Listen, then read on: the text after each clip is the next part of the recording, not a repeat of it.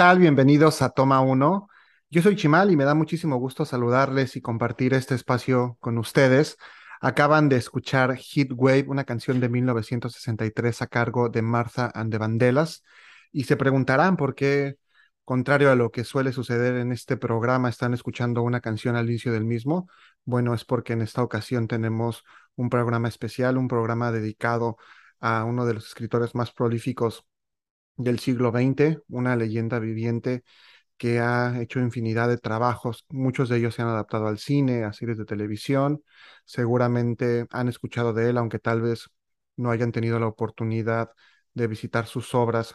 Y bueno, decidí hacer este programa especial debido a que ya habíamos platicado del tema en ocasiones pasadas y justo creo que va muy acorde con la próxima fecha que se avecina, que es la celebración de Halloween, eh, sobre todo en la parte norte del continente americano, aunque bueno, es algo que también se ha adoptado en México y el resto de Latinoamérica, lo cual, como ya saben, a mí me, me gusta bastante, es una celebración que disfruto y que además nos da la oportunidad de tener acceso a todo este tipo de entretenimiento, ya esta parafernalia, ya todo lo relacionado con esta celebración. Entonces, de ahí que surgiera esta idea y por supuesto también a que en ocasiones pasadas, teniendo un invitado aquí que ahora van a reconocer, él al ser un experto y también gran seguidor de este personaje, de este escritor, nos dimos a la tarea de preparar este programa especial para ustedes dedicado a Stephen King y a su obra. Por supuesto, no vamos a tratar todo lo que ha escrito porque sería infinito. Sin embargo, vamos a tocar algunas de las obras más importantes, esperando que nos dé tiempo y bueno, por supuesto, hablar también un poquito quizá de las adaptaciones al cine y poder invitarlos a que visiten el material de este autor. Antes de presentar al invitado y por supuesto de empezar a charlar, les recuerdo las redes sociales del programa. En Instagram y en Facebook es Toma Uno Podcast, así todo de corrido para que puedan buscarlo y seguir al programa. Y por supuesto mis redes sociales en todas las plataformas, el nombre de usuario es Chimalito08 ahí para que estén al pendiente de lo que estoy publicando. Información, por supuesto, de películas que van a estrenarse, todos los podcasts de Toma 1 y una que otra curiosidad acerca del mundo del cine, de los libros, de la cocina y de otros temas que a mí me resultan sumamente interesantes y que espero que a ustedes también. Y ahora sí, para empezar a platicar y para entrar en calor, le doy la bienvenida a Mauricio González, mi cuñado, ya tercera vez que estás en este espacio. Creo que eres el invitado que más veces ha repetido te estás haciendo ya como un invitado asiduo, pero qué bueno que estés aquí para platicarnos sobre Stephen King, tu gusto por su obra y para que podamos conocer un poquito más acerca de este autor y de lo que ha escrito. ¿Cómo estás? Hola, muy buenas noches, buenos días, buenas tardes, donde nos estén escuchando. Muy bien, muchas gracias por tenerme otra vez aquí como, como bien lo mencionas, como tu invitado, tercera ocasión, y espero seguir repitiendo bastantes mientras el público me lo permita y también tú me lo permitas. Y sí, efectivamente, para poder hablar acerca de este autor prolífico, muy querido para muchos, como en mi caso, muy odiado para muchos otros, definitivamente.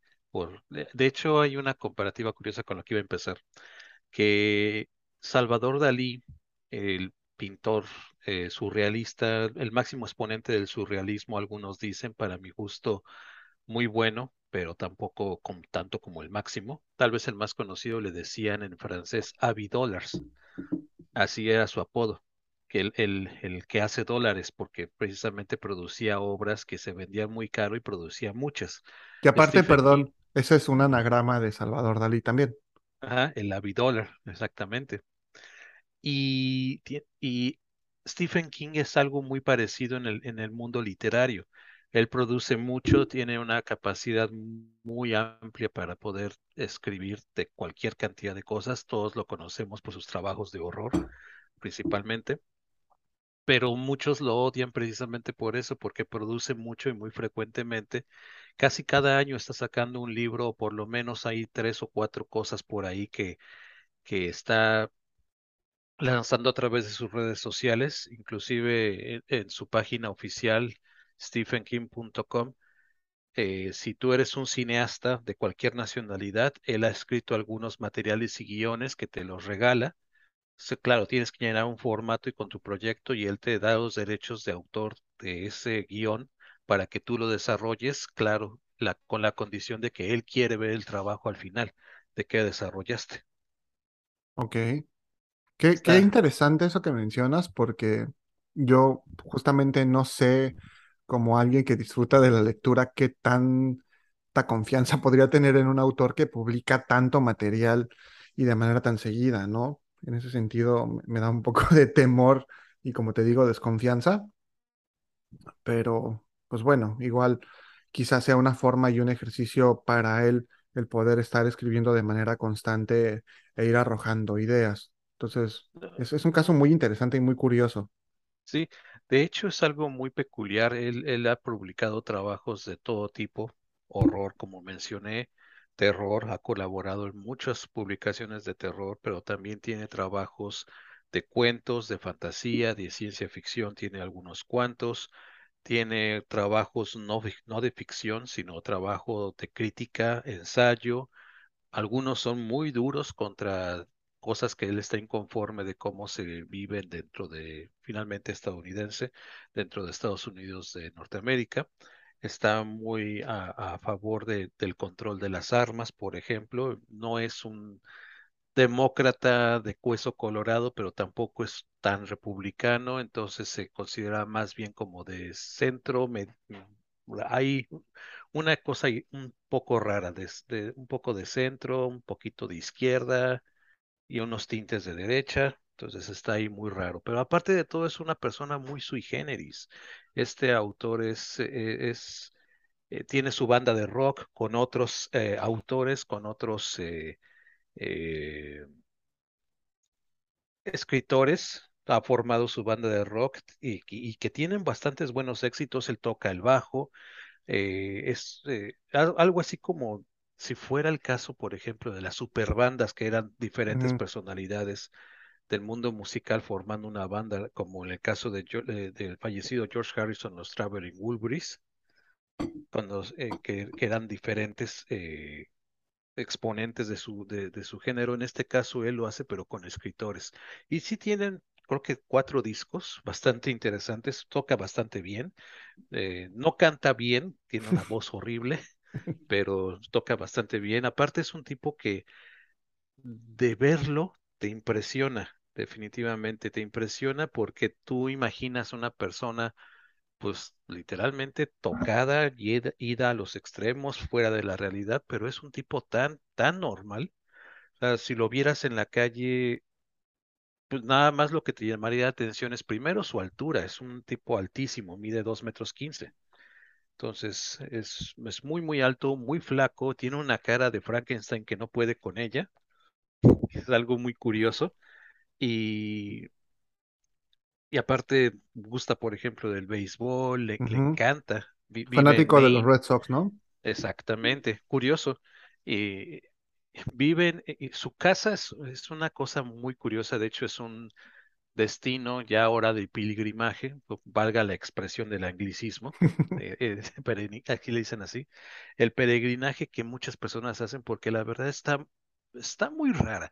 Si viste la serie de los Monsters de los 60, de la familia Monster, se parece mucho, se parece mucho la arquitectura, inclusive de hecho las rejas tienen esta heráldica de de la K y, tiene gárgolas y, dragones y, murciélagos en los, en los, en los capituletes, ¿se llaman? Bueno, no me acuerdo, en los remates de las, de las columnas de las rejas. Entonces se ve bastante teatrical, si lo quieres ver así. Se, ve bastante interesante la, donde vive actualmente. Y, y- y el tipo sigue produciendo, diario se para. En su biografía dice que se pone a, a escribir por lo menos cuatro horas al día, dedicado cuatro horas al día, sí o sí escribe algo, eh, cuatro horas al día se dedica a leer y el tiempo que no tiene oportunidad de leer, escucha audiolibros, consume audiolibros a lo bestia, eh, para precisamente nutrirse de ideas y ver qué es lo que, que viene aparte de todo lo que le llega. Él está rodeado por toda la parte de la literatura en muchos sentidos. Aparte, bueno, tiene un perfil académico muy amplio en ese sentido. Eh, está graduado eh, como eh, letras inglesas. Fue profesor de inglés durante mucho tiempo, desde el punto de la literatura, no desde el punto de, de- de enseñanza del inglés, sino desde el punto de letras inglesas. Estuvo dando clases durante bastante tiempo, entonces tiene mucho esta idea de cómo construir un lenguaje muy apropiado a los personajes y a las circunstancias que él crea desde el punto de vista de la estructura filológica, gramatical y de, y de, y cultural. Entonces, es una persona que definitivamente a mí me encanta como autor, como persona. eh, tengo algunos ahí desencuentros, no, no, no coincido con muchas de sus ideas, pero que me parece un autor, un autor definitivamente prolífico y como dije al inicio, o lo quieres o lo odias, no, no te quedas en un punto medio. Sí, sí, sí, sí, ah, es como de ese tipo de personalidades que levantan como ámpula, ¿no? Y que, como dices, tiene muchos seguidores, pero también muchos detractores que he visto quizá desde esta perspectiva eh, medio artística o pseudo artística de decir es imposible que todos sus trabajos tengan valor porque pues es una máquina de escribir y, y es como demasiado comercial, pero creo que es como cuando hacemos esta comparación con la música, ¿no? Que de pronto uno dice, ah, sí es muy pop, entonces quizá no tenga ningún valor artístico cuando probablemente sí exista dentro del mismo. Y si bien estoy casi seguro que no todas sus novelas o todas sus obras eh, tengan un valor literario enorme, habrá algunas que sí. Y bueno, seguramente en este momento platicaremos acerca de algunas de ellas, sobre todo para dejar que la gente pues se vaya empapando de toda esta obra, de todos estos mundos que ha creado Stephen King eh, dentro de la literatura, que como dijimos, muchos se han adaptado al cine. También estaba yo leyendo que tiene ahí varios premios literarios. Entonces, pues a pesar de estas críticas y demás, el güey eh, genera, ¿no? O sea, genera libros, genera contenido y sigue siendo un referente de la cultura eh, literaria y de la cultura en, todos sentidos. O sea, sus personajes han sido eh, parodiados, han traspasado fronteras, hemos visto infinidad de referencias, entonces, sea, mal que bien, ha logrado posicionarse dentro del imaginario colectivo y pues ahí está. Entonces, sin duda, Stephen King es, es tremendo. ¿Te parece si entramos de una vez a, a platicar sobre sus novelas? Y Sí, sí, sí, definitivamente ya vamos, ya, ya aprendimos motores, ya está calientito el ambiente, ahora sí vamos a empezar, como dices digo tú, a igual, levantar ámpulas. exacto, si sale por ahí algún otro dato curioso, pues lo platicamos. Eh, pero bueno, este autor, nacido justamente en, en Maine, en 1947, ya está ahí septuagenario, entonces, pues también quién sabe cuánto más espacio y tiempo le quede para seguir escribiendo libros, pero pues a ver qué nos puede entregar todavía ahorita en la tercera edad. La primera obra que tengo entendido que se publica, aunque si bien no es la primera que escribe, creo que es como la cuarta, es Carrie en 1974, adaptada al cine en 1976 con Brian De Palma y con Sissy Spacek en esta eh, actuación que le valió una nominación al premio Oscar y también hace unos años, ya casi 10 en 2013, hubo una nueva adaptación con eh, Chloe Grace Moretz y Julianne Moore. Y este Carrie, tengo entendido que es una especie de novela epistolar. Corrígeme si estoy mal. Yo por ahí la tengo en PDF y hace algunos ayeres la empecé a leer, pero me quedé como a la mitad porque me cansó leer en, en la computadora. ¿Qué nos puedes contar acerca de, de Carrie? Eh, no necesariamente es epistolar, Ok, de hecho, este es un trabajo que su esposa Tabitha King ajá, eh, recupera porque él estaba dando clases, en ese momento él estaba también trabajando en una lavandería para poder pagar, ya tenía tres hijos para poder comer. y para poder comer literalmente, no le alcanzaba. Tabitha King también trabajaba y cuidaba a los niños, pues vivían en un cuchitril, por así decirlo. Entonces, él en las noches era su manera de escape, su terapia, su sueño de escribir. Ya tenía tiempo escribiendo. Él había escrito desde que era adolescente en un periódico local donde le pagaban medio centavo por palabra. Ok, Entonces, Eh, escribí algunos cuentos, escribí algunas eh, reseñas de, juegos de béisbol locales, etcétera, por ahí. Eh, y Carrie eh, es un trabajo que él lo desarrolla, lo habías mandado a, diferentes eh, editoriales para que lo pudieran publicar. No tenía un, como tal, él no tenía un agente que le corriera con el, con el trabajo de, de colocarlo. Y lo tiró a la basura. Tabitha King lo recupera de la basura literalmente, lo lee, porque también ella es, eh, ella es eh, licenciada en en letras inglesas lo lee, ve que tiene potencial y lo apoya para poder corregir algunos errores, hacer su primera editora eh, de, de estilo, y este es el que se publica. Es epistolar hasta cierto punto porque se maneja en tres momentos. El primer momento son referencias de precisamente correspondencias, pero también tiene mucho que ver con cuando le empiezas a leer con un estilo de redacción más de un reporte científico de los, de lo sucedido, de los, lo- de los hechos que se van comentando y durante el desarrollo encuentras el tercer momento que son la parte descriptiva de lo que estaba ocurriendo desde el punto de vista de Carrie y desde el punto de vista de los actores que estaban alrededor de ella. Eh, entonces, combina tres estilos muy diferentes en una novela bastante dinámica, es bastante eh, rápida de leer, pero que sí te, de repente tú estás leyendo acá un reporte de ficción, pero muy real, se siente muy real, un reporte científico de, de hechos y acontecimientos eh, con todo lujo de detalles y te lo cambia a una, sin decirte agua va, te lo, te salta a una perspectiva de lo que estaba pensando Carrie acerca de ese momento, de lo cómo se sentía, qué es lo que estaba experimentando, y de la misma manera, sin decir agua va, te cambia a, a un reporte de otra persona con la que fueron a entrevistarla y que me mandó una carta relacionando todos los lo que recuerda que ocurrió. Entonces juega contigo mucho, esta novela juega contigo mucho por las perspectivas y, sobre todo ahí empezamos a ver al Stephen King que posteriormente nos va a volver locos, literalmente en, en obras posteriores, que te menciona detalles insignificantes, aparentemente insignificantes, y lo recalco, aparentemente. Causas como, ah, pues sobre la mesa dejamos una pluma y estaba escribiendo con ella una nota y lo deja ahí al aire. Y tienes que tenerlo muy en cuenta porque eso después se va a convertir en el punto de lanzamiento de un nuevo momento, una nueva imagen. Y cuando, cuando ya estás por ahí no lo tienes presente, llegas a decir, a, a ver, momento, ¿en qué, en qué, en qué instante esto se conecta con lo anterior? Entonces tienes que estar jugando mucho con retener esta parte descriptiva que tiene él con datos muy precisos para poder eh, navegar dentro de su estilo literario. Es una novela que muchos la califican no de horror, a mi punto de vista sí lo es.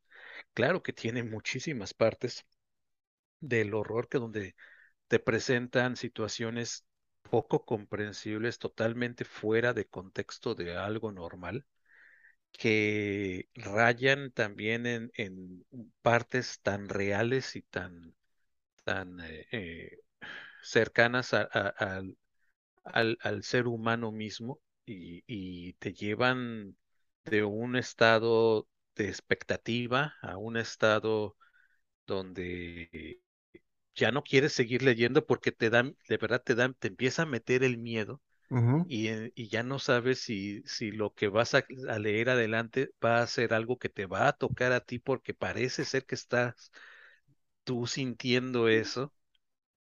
Y, y eso es, es una de las cosas que a mí me encantan de, de, de, de él como un, eh, como un autor de horror, que, que de verdad te lleva construyendo poco a poco ese miedo y te llega a tocar fibras personales porque pareciera que tú estás experimentando eso en, e- e- en ese momento y se conecta contigo, con tu imaginación y sí, dos que tres cosas dices, no, no, no, no, no, no puede ser. me acuerdo un poquito de algo de, totalmente diferente, pero de la película de La historia sin fin, donde de repente Bastián eh, se está leyendo y, y está leyendo su propia historia y se espanta y avienta el libro por allá. Así llega a suceder a veces, que, que estás leyendo, que te conecta tanto y te dan ganas de agarrar el libro y aventarlo no sé dónde porque ya no quieres leer. ok, ok. Y así, sinopsis rápida de qué va Carrie. Digo, ya mucha gente probablemente sepa por las películas, pero en el libro de qué va. Carrie es una, es una muchacha, es una adolescente, se supone.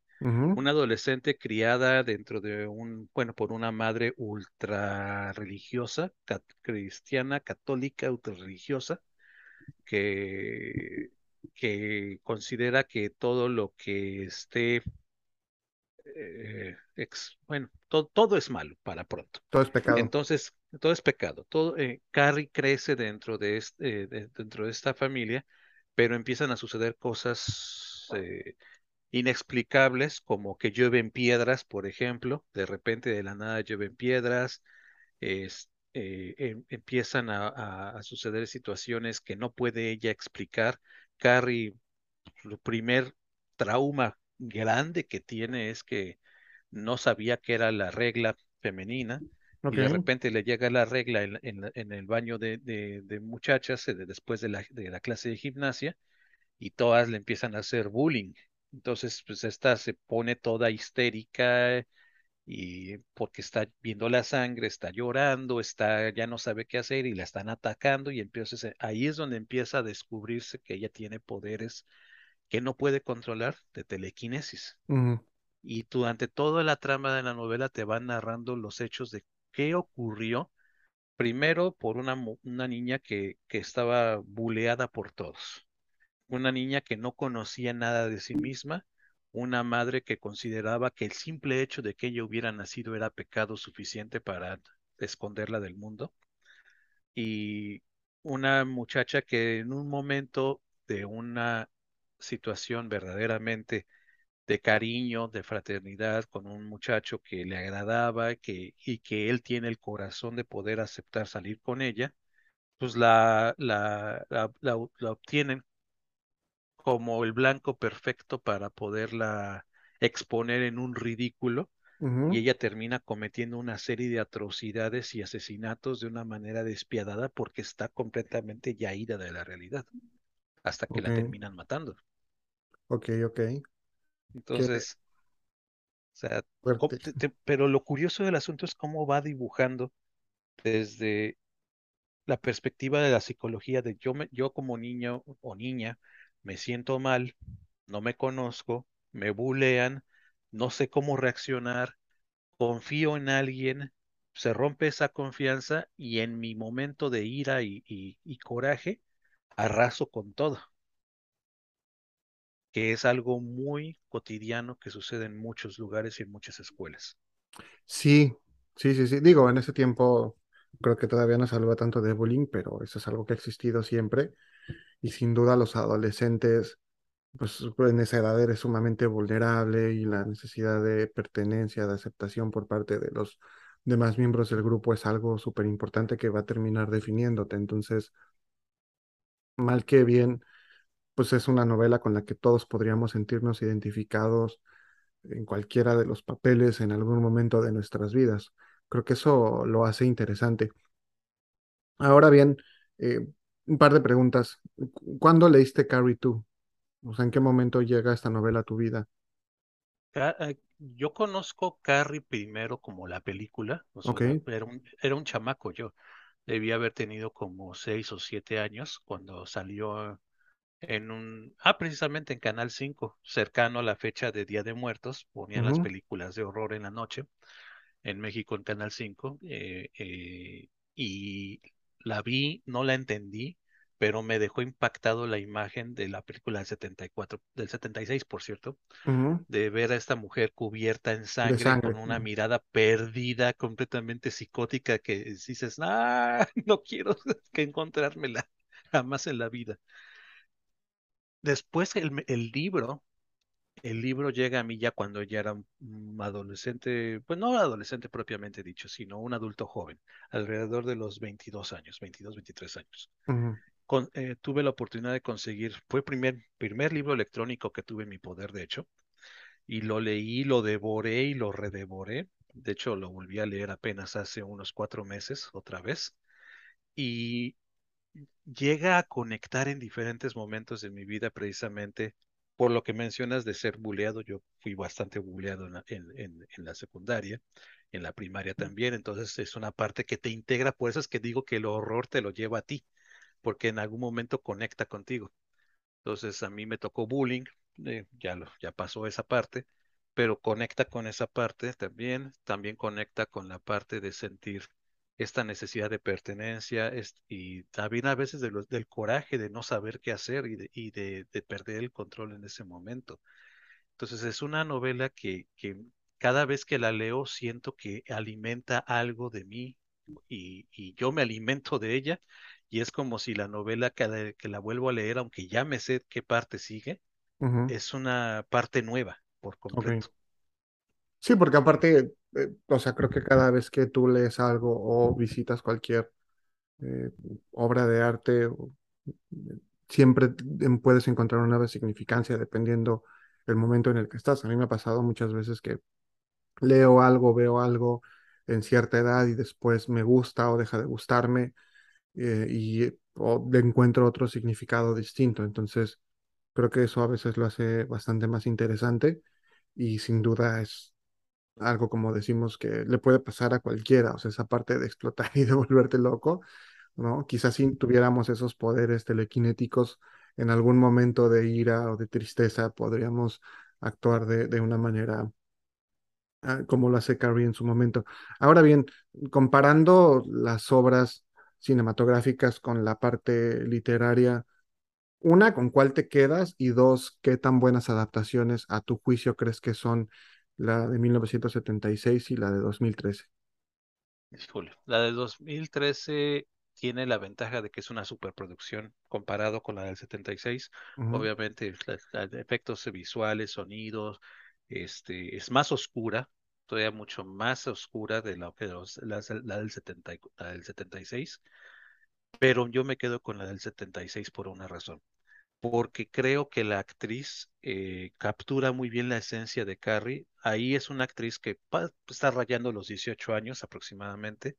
Carrie no es tan grande, Carrie debería de tener 15 años aproximadamente, 14, 15 años. Ok, Entonces es muy, muy chavita. Esa es la parte que no me gusta y no lo corrigen en la del 2013.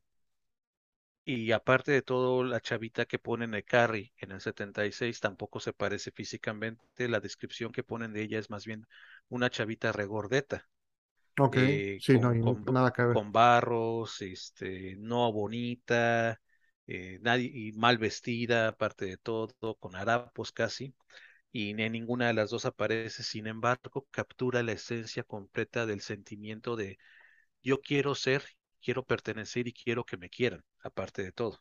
Y la del 2013 no lo captura por completo. Eh, se va más por la idea del monstruo que por la idea del, del, del, del ser humano dañado y fracturado y en la del 76 lo captura por completo. Yo me quedo con esa. La verdad, la recomendación para todos, quédense con esa película, es muy buena. Es cortita, es rápida, comparado con las producciones ahora de más de tres horas, es rápida. Le faltan muchos problemas y, y se ve fatal en términos de, de, de efectos especiales. Se ve Estamos hablando de casi 50 años ya. Pues sí, pero está muy buena. La verdad, todavía llega a espantar dos que tres cositas ahí. Te, llega, a sacar un susto dos que tres veces. Eh, y el libro, sí, definitivamente, léanlo, léanlo. Así es, es fundamental para empezar a, pa- ahora sí que para empezar a, a deleitarse con Stephen King, o para que lo odies o para que lo ames, Carrie. Que es cortito aparte, tengo entendido. Sí, no, no es tan largo, han de ser como 250, 260 páginas. que Ujú, para, eh, para estándares de él, pues sí, la verdad es cualquier cosa. Claro, sí, sí, ya hablamos de otras eh, publicaciones que son mucho más extensas y haciendo la comparativa se queda corta, como dices. Ujú. Ok, entonces, si van a ver la película, la de 1976, que se revisen la novela, seguramente les va a gustar. Y este, tengo entendido que él basa supuestamente estos personajes en una chica que él conoció en su adolescencia, ¿correcto? Digo, no exactamente Sí, igual, pero sí con una situación similar por parte de esta madre extremadamente religiosa, quizá mm, toda esta represión, el no permitir que pudiera salir eh, con sus amigos, etcétera, que todo fuera pecado y, y en una entrevista que le hacen o algo así, dicen, bueno, ¿cómo se te ocurre? Le dice, me pregunté qué sería vivir con una madre así y es curioso que de quizá una pregunta que todos podríamos hacernos en algún momento pueda desprenderse una obra, ¿no? sí. De hecho, él, él menciona que mucho de lo que escribe lo escribe a razón de lo que, de lo que él se plantea hipotéticamente que podría ser, pero mucho de eso también se basa en situaciones que a él le han pasado o que ha leído por ahí, en, en el periódico, eh, en diferentes ambientes. De hecho, es algo muy curioso. Casi el 80% de todo su contenido de que ha escrito se está situado geográficamente dentro de los límites de Maine. Para él está Derry, la ciudad de Derry. De hecho, hay un, hay un podcast eh, y, una, y, un, y una página de internet que se llama De- Derry Public Radio, que es precisamente un club de, de fans de, este, de esta persona eh, que hablan y, y platican y de hecho él ha participado en ese, en ese, en ese lugar de manera gratuita eh, y, y- y todo se circunscribe a esta, a esta geografía de Derry, de presentarte un Maine de una ciudad fría, que, que lo es en, en may- mayor parte del año, fría, húmeda, verde, con muchas eh, es- estructuras viejas, mucha eh, mu- mucho del pueblote estadounidense estereotípico que vemos en diferentes producciones de diferentes, de diferentes eh, índoles, ya sean series o películas. Así te lo plantea él. Y en eso él encuentra mucha riqueza en las personas con las que convive diariamente, eh, para poder delinear personajes, para poder crear ideas, para poder crear historias, inclusive más amplias de lo que parecen en, en lo que está escrito. Sí, sí, o sea, como dice, circunscribe todo a este lugar y a estas ciudades, algunas de ellas ficticias, pero evidentemente basadas en lugares reales y que pues él vio a lo largo de su historia, que es creo que un recurso al que podría, eh, o del que podría hacer uso cualquier escritor o cualquier autor, cualquier persona que se dedique a, a hacer una obra y pues sin duda refleja todo eso. Muy bien, vamos entonces ahora a pasar a quizá una de las más notables, que aparte ahí hay mucha controversia también con la adaptación cinematográfica, es, creo yo, uno de los trabajos más notables, por eso nos hemos dado la tarea de poder conversar acerca, acerca de este tema, y estoy hablando del Resplandor. Entonces, ¿qué nos puedes contar acerca de eso? Muy bien. El resplandor, híjole, el resplandor eh, es, eh, Luego, luego, o sea, con el híjole, creo que lo dijiste todo. Ahí hay conflicto.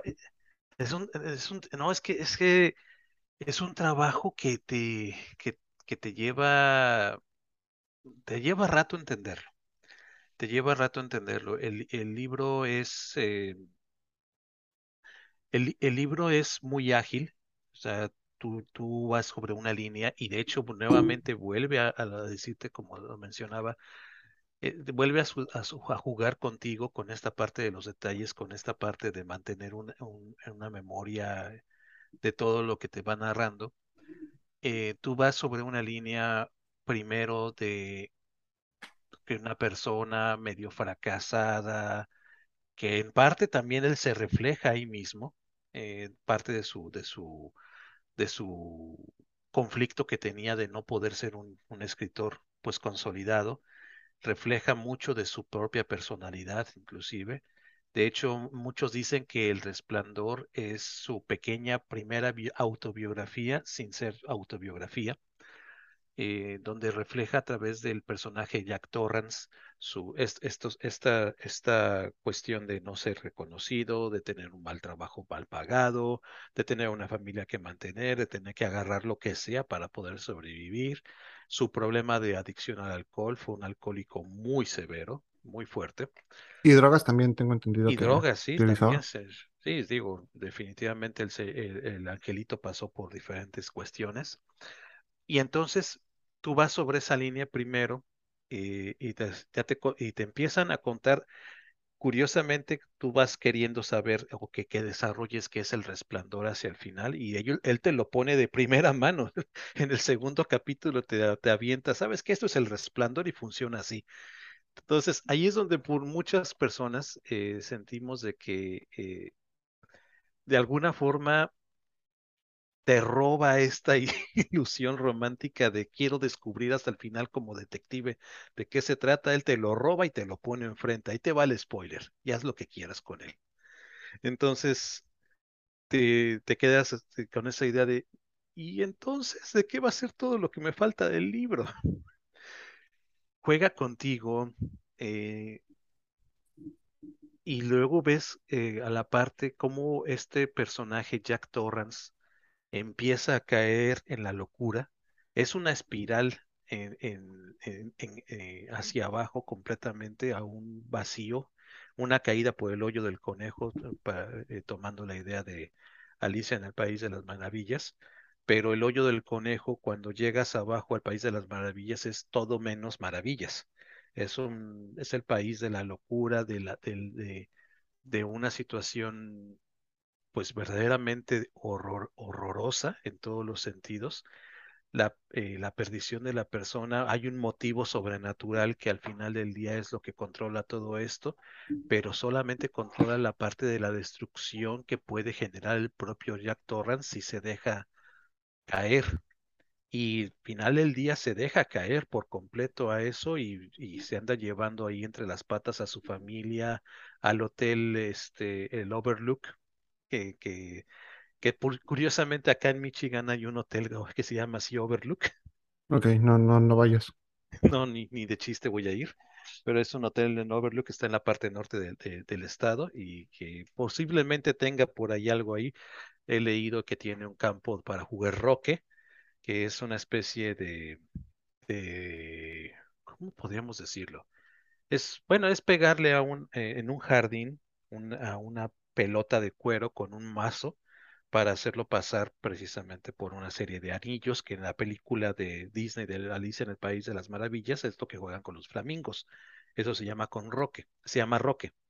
Y en esta, en este hotel, en esta novela también menciona que hay roque y de repente el, el personaje Jack Torres agarra el mazo de roque para querer romperle la crisma a su esposa y a su hijo.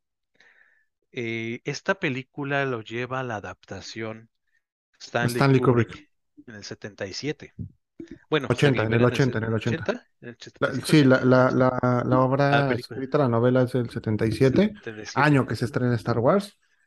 y en el 80 es El Resplandor de, de Stanley Kubrick, que también fue un trancazo, o sea, la novela fue un trancazo y fue, o sea, muy bien recibida en cuanto a ventas y demás, creo que fue así como primer éxito comercial de, o sea, grande de Stephen King, pero justamente la película también en su momento, o sea, hay un antes y un después y muchos la toman como referencia. También ha sido súper parodiada en todos lados y súper referenciada. De hecho, me estaba acordando de este capítulo de Los Simpson de La Casita del Horror 5, eh, que siempre los pasan igual en estas épocas no los pasaban en la televisión mexicana, ahora ya no sé, estos episodios especiales en donde Homero eh, pues interpreta un poco este papel de Jack Torrance y se pone en contra de su familia porque justo no tiene acceso a la bebida, que pues sabemos que es bastante fan de la cerveza. Entonces, súper, este, también eh, comentado por todos y muchos consideran que la película es buenísima. Yo en lo personal no me gusta mucho, creo que tampoco la entendí muy bien, pero creo que dista ahí bastante, ¿no? Supongo que vas a, allá a tocar el tema, pero te dejo a ti que eres el, el máster y el experto en Stephen King. no, no, no. La verdad es que la, la película sí toma muchos elementos, definitivamente. Sí toma la parte compleja de caer en la locura. Y bueno, ¿quién más para hablar de, de actuaciones de locura que el loco mayor, Jack Nicholson? Que simplemente con verlo ya le crees completamente todo lo que vaya a hacer y luego el personaje que interpreta de Jack Torrance ahí. eh, Here's Johnny. pues, y es Johnny, efectivamente. eh, es una de las cosas que, que, que son icónicas, se convirtieron en, en- en un referente. Sin embargo, Stephen King no le gustó para nada esta adaptación. De hecho, es una, él ha comentado públicamente que de- si hubiera tenido la posibilidad de decir, me retracto, no quiero que lo hagas, lo hubiera hecho con esta. A pesar del trabajo tan bien elaborado de la estética de Stanley Kubrick, bueno, ya habíamos visto Naranja Mecánica para ese momento, Claro. eh, y ya teníamos eh, otros referentes, él como trabajando en esta línea de, de jugar con tu, con, con la imagen, con las luces, con los contenidos gráficos, lo transporta por completo, pero se queda corto en muchos sentidos. Definitivamente se queda corto en, en describir mm, más a fondo eh, las razones que están alimentando esta locura de Jack Torrance eh, se queda corto, inclusive mete otros elementos que en el libro no están definitivamente, y no les voy a echar el spoiler, pero hay muchísimos elementos que no están en el libro, pero por ningún motivo. Y hay otros que son fundamentales para poder entender este, e- este eh, bueno, sí, este brote psicótico, que también se los vuela y dices, pero ¿por qué no está eso? Hay, hay muchas cosas que, que el libro te deja ver y nuevamente te, te, te- te empieza a referir a ti mismo, en muchos sentidos, juega contigo otra vez, de referirte eh, a, pues, es- eh, tienes eh, problemas, estás frustrado, tienes dolor, tienes la desesperación de tener que sostener a tu familia, tienes la necesidad de tener que pelear por algo, quieres eh, ser reconocido, quieres pertenecer a un grupo, quieres estar... eh, con co- con esta cuestión de, de, ser quien habías pensado y habían creído que podía ser y que al final del día no resulta ser y, te, crea toda esta situación de dolor. Eso es lo que, lo que empieza a conectar en muchos aspectos con la persona. Yo he tenido posibilidad de, compartir esto con otras, eh, con estas eh, opiniones con otras personas y donde me han dicho que definitivamente si llega un momento en el que dicen, caramba, estoy leyendo acerca de mí, estoy leyendo algo acerca de, de lo que yo estaba sintiendo, cosa, ¿cómo es posible? Y eso es lo que empieza a causar todavía más sensaciones de incomodidad y del horror porque te empieza a, a, a- a dibujar algunos pensamientos que pudiste haber tenido tú, como lo mencionaste con Carrie acerca de cómo desquitarte con toda esta parte que no te está dejando vivir y cómo sentiste la desesperación de caer en una espiral hacia abajo y no encontrar fondo. Me voy a detener ahí un momento. ¿Crees que eso hace que sea, o sea, contribuye a que sea un autor tan vendido y también tan gustado y aceptado, digamos, por el público en general? O sea, esa identificación que puedes tener con los personajes digo, yo siempre he creído que cualquier eh, cosa que tú consumes, ya sea este, una obra escrita una película, música, pintura, etcétera, o sea, te va a gustar o te va a desagradar mucho en gran medida por lo que te toca, por lo que te dice y por lo que te hace quizás sentir, incluso reflejarte. Entonces, en ese sentido, ¿crees que la manera en que eh, Stephen King, Stephen King conecta con el lector es a través de ese conocimiento de la psique humana tal vez o del comportamiento humano y que tú puedas como lector en cierta manera verte reflejado y decir, este güey sabe lo que yo estoy sintiendo, sabe lo que yo he llegado a pensar y que de esa manera es como se crea esa, ese engagement con el, con el lector. O sea, ¿crees que de ahí total, viene parte del éxito? totalmente de, de- de acuerdo con eso. Yo creo que sí viene de ahí, porque te habla en un lenguaje que tú puedes entender, tanto el muy avanzado, muy, eh, muy pulido, diría yo, un lenguaje muy pulido, muy bien estructurado, como también te hablaría cualquier hijo de vecina, perdón por la expresión, pero te hablaría lo mismo el más, valga la expresión también, el más ñero de la cuadra, como el más refinado que tú pudieras encontrar en altos niveles, en, altos círculos. Él tiene esa facilidad de poder jugar con ese lenguaje y por eso puede comunicar las emociones que quiere transmitir con tanta facilidad y por eso hace esta conexión con los, con los lectores, tanto de sentirlos identificados, que estos a su vez se encuentren en esa parte, pequeña parte de identificación, como también capturarlos y llevarlos a extremos de sentir esa angustia, desesperación, miedo, eh, eh, eh, excitación, si quieres en ese sentido mencionarlo así también. Ah, porque también, y, y, también tocar esas partes de las pasiones bajas humanas, porque también el Señor es bastante, pero bastante gráfico, si no es igual, por lo menos bastante parecido a lo que fue el Marqués de Sade en cuanto a las a, a, la pasión por la carne y por, por la lujuria como tal. Ok, o sea, toca esos temas en, también en sus obras.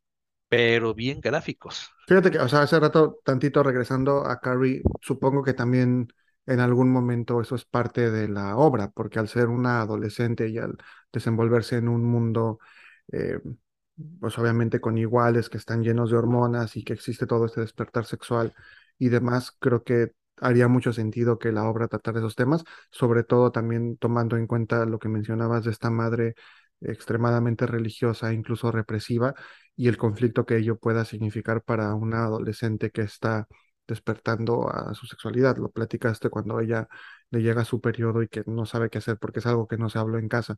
En Carrie también toca esta parte sexual eh, de manera descriptiva y de manera explícita. De hecho, sí, y no lo toca con Carrie. De hecho, no, no, no toca esa parte con Carrie porque Carrie, de hecho, está, tiene mucho Muy persinada.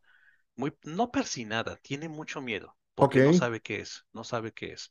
Entonces se, se, comporta en ese sentido comparativamente como un animal, eh, como un pequeño animal. O sea, un animal en el, sin ser despectivo, si tiene miedo a algo se va a alejar. Carrie reacciona como un animal, tiene miedo, entonces se aleja de eso, a pesar de que pudiera llamarle la atención, se aleja.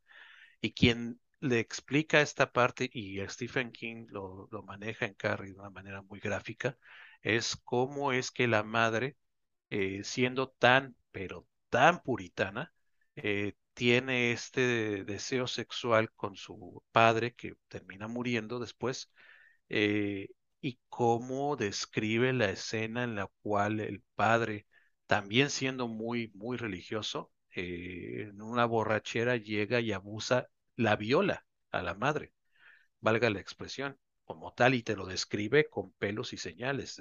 te quedas así de, ¡ay! Este. Qué incómodo momento. Qué, qué, incómodo. Exactamente. Por eso es que, eh, eh, volviendo al punto de, de, del resplandor, también vuelve a conectar con esas fibras, con esas partes de, de que seguramente alguien diga, no, no, muchas gracias, paso por aquí, no quiero ver, o algunos digan, híjole, yo también lo he pensado, o inclusive podría ser que alguien diga, chispa, yo también lo hice. Ok.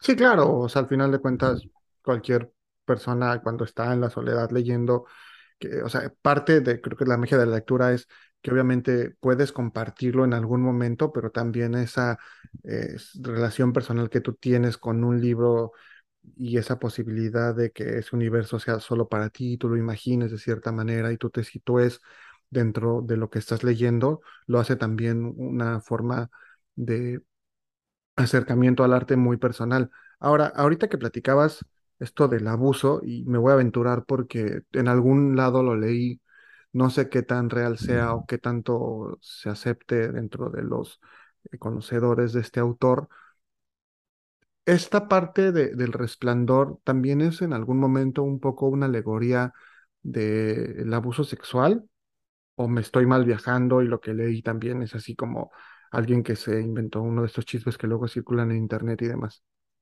no en el abuso sexual al pequeño, a- al pequeño A Dani, ajá, a eso era lo que yo había leído. No es, no es el abuso sexual a él, no, para nada. De hecho, hay una de las, una de las cosas que, que Jack Torrance, dentro de su locura, cuida mucho es a Danny. A su esposa le, le, le da lo mismo y dos vale. quetzales. Ok, Ajá, completamente. Pero a Danny sí lo cuida mucho. De hecho, Danny es, es el, es la persona, es, es el niño que tiene el resplandor, que es- también son poderes telequinéticos de otra naturaleza, ajá. de comunicación a distancia. Y el, el, ahorita se me olvidó el nombre de, del, del cocinero, el cocinero eh, que, con el cual entabla relación él, un hombre negro, Dick altísimo, Halloran, fornido, no, Dick Halloran, Halloran, sí, ajá. cierto. Eh, entabla una relación porque él también tiene el resplandor. Entonces, entre ellos dos, Que, Danny y espérame, Dick, que, que en el, en la partida de Los Simpson es Willy el escocés. Exacto.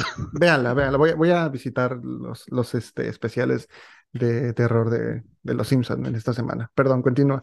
Es que me encanta. Entonces, entonces tiene esta comunicación Danny con Dick eh, men- eh, a la distancia. Ambos son, tienen el resplandor, tienen esa capacidad de poder comunicarse. Esa es solamente una idea del resplandor. El resplandor es muchísimo más amplio y grande y se ve de mejor manera retratado en la octología de la Torre Oscura. No voy a entrar mucho en detalles porque eso es delirante, pero ahí es donde se eh, describe realmente qué es el resplandor. Eh, quedémonos con la parte de que tienen poderes de telequinesis y comunicación a distancia, eh, a través de, de- de sus de su pensamiento y de sus sentimientos. ok. Eh, Danny es, de hecho, el objetivo de esta entidad maligna que vive dentro del Hotel Overlook, que lo que quiere es incorporar ese resplandor a sí mismo para poder continuar viviendo. Eh, y se, re- se, se manifiesta a través de diferentes entes y diferentes fantasmas y diferentes muertos, cadáveres y demás eh, que van ocurriendo ahí. La parte eh, eh, donde se menciona toda esta sexualidad del abuso sexual se da entre estos personajes. Muchos de ellos fueron violados, abusados, hay homosexuales, hay lesbianas, hay, hay una bacanal, pero brutal. O lo- la, la- la historia del Marqués de Sade se queda corta, de los 100 días de Sodoma y Gomorra se queda corta.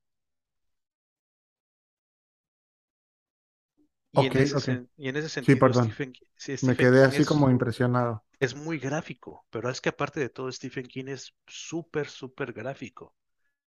Entonces, eh, sí hay muchos, yo, yo personalmente no me considero una persona muy persinada, valga la expresión, para ese tipo de, de- de lecturas, pero sí hay dos o tres puntos ahí en El Resplandor que sí me, me me dejaron bastante incómodo por la parte descriptiva.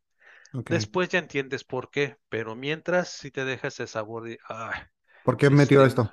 exactamente, que aquí, que, que estaba pensando, o mejor dicho, que no estaba pensando.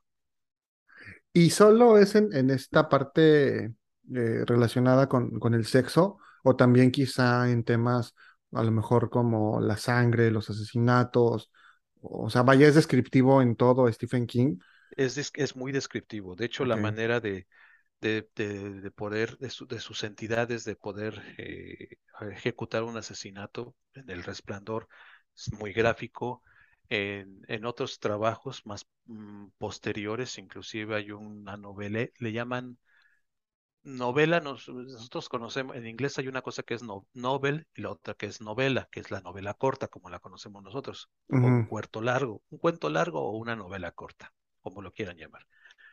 Hay uno que se llama Milla 81, donde te describe con lujo de detalles, hasta puedes oír, casi te, te juro que puedes sentir el crujir de huesos, el dolor de la persona, eh, el, el, el cómo está saliendo las entrañas al momento de explotar de una persona que está siendo comprimida y masticada por una entidad que se lo está comiendo. O sea, digamos, Y podría rayar casi en lo morboso. Es morboso. De hecho, yo diría que él es muy morboso. Es muy, muy morboso. Y, y, y no te describe, bueno, no, sí, también te describe asesinatos, eh, no seriales, pero asesinatos con lujo de detalle. Dolores Claiborne, no voy lejos, Misery, eh, que también es un librazo que recomiendo, pero bueno, ya lo, abordaremos después, pero sí te describe la maldad y cómo le están ma- matando a esta persona poco a poco, con lujo de detalle, hasta te dice casi el tamaño del moretón que le dejó. Ok, o sea, sí se va de lleno. Y eso es algo, o sea, que a ti te gusta el poder, que tener esa herramienta de la descripción que te permita quizá situarte dentro de la situación y poder entender qué es lo que está pasando, incluso quizá visualizarlo en tu mente. Sí, no, a mí me encanta esa parte porque precisamente me deja la capacidad de poderlo imaginar tal cual él lo vio. Me facilita mucho el proceso, pero también eso te plantea mucho de lo que es el horror. Y, y el horror tiene que ver con esta cuestión de descripción de incomodidad, de desesperación que tienes que sentir desde adentro. Tú lo estás leyendo eh, y, y- definitivamente tienes que sentirlo, tienes que, que, que- que casi que vi- vivirlo para que lo puedas eh, comentar como un horror. Eh, la diferencia, por ejemplo, con la la literatura del terror, la literatura del terror casi siempre, casi siempre se va por el lado de es una entidad eh, humana o es una entidad sobrenatural, pero casi siempre te deja salir eh, que puede haber una posibilidad de que todo se solucione. El horror aniquila todo. Esa es la diferencia. La desesperanza total, Sí, ¿no? es Un el poco, nihilismo en todos los sentidos, es negar toda la posibilidad. ok, ok, Aunque también él, él toca trabajos donde elimina toda posibilidad de final feliz y al final te deja con un pequeño final feliz que puede suceder, ajá, pero también te deja la puerta abierta de, pues es final feliz no tan feliz. y no tan feliz al mismo tiempo. Ok, entonces, El Resplandor también eh, entra dentro de este género de horror, o sea, también podríamos decir es una novela de horror. Es una novela de horror por completo, es una novela obligadísima para poder entender eh, un Stephen King un poco más maduro, muy descriptivo, para poder entender esta parte de, de irse 40 páginas en describirte una escena que ocurrió en cinco minutos. O sea, es, ahí es donde empiezas a ver al, vale que la expresión, al Stephen King con verborrea, que Mm, avienta hojas y hojas y hojas y hojas, pero también que para muchos, y ahí les va, no es un spoiler, pero es algo muy común para quien no lo ha leído, esta parte incómoda de que después de aventarte 500 hojas para entender el desarrollo, te resuelve todo en cinco páginas. ok, que es un poco lo que platicábamos en la emisión pasada de, de El Señor de los Anillos, Los Anillos del Poder, ¿no? Que Ujú. de pronto te cuentan una historia y en un episodio te resumen todo y ya no encuentras eh, cómo armar el rompecabezas.